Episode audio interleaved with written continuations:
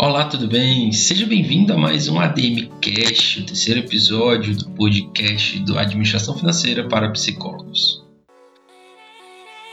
Este é um conteúdo oferecido pelo Administração Financeira para Psicólogos. Nossa missão é ajudar você a potencializar sua carreira e seus serviços a partir de uma boa organização financeira.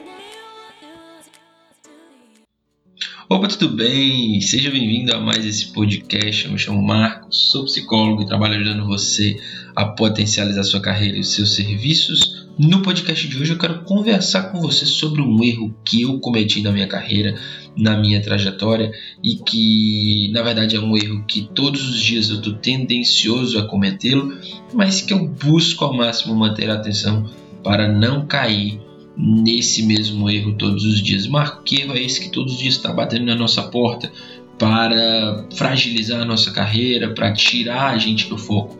É o erro de ser flexível nas contas. Como assim, Marco?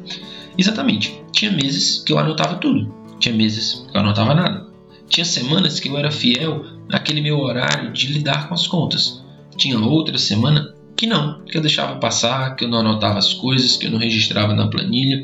E isso ia fazendo com que eu ficasse flexível nas contas e me permitisse a consumir mais do que eu devia, a aplicar de maneira errada, a fazer investimentos. Olha bem, investimentos que começamos no episódio anterior, que tem o objetivo de aumentar o nosso faturamento. Muitas vezes eu fazia esses investimentos de maneira errada eu achava que, ah, não, é porque é um investimento eu posso fazer a qualquer hora, não tem nenhum problema, tarará. E não é assim. Não é assim. Eu preciso ser fiel nas contas, eu preciso ter as contas na ponta do lápis, acompanhar. É um exercício, é um hábito que vai se construindo.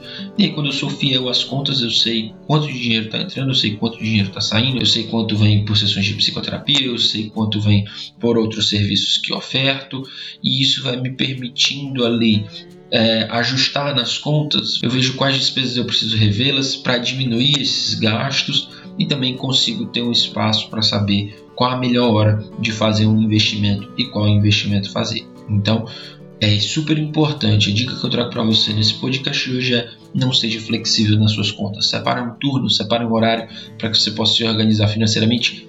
Fale sobre dinheiro com você mesmo, fale sobre dinheiro com pessoas de sua confiança. Isso vai te ajudar a construir e a fortalecer esse hábito. Muito obrigado por acompanhar esse podcast até aqui. Um forte abraço. Não se esqueça de curtir, de compartilhar com outros colegas. Vamos juntos e até a próxima.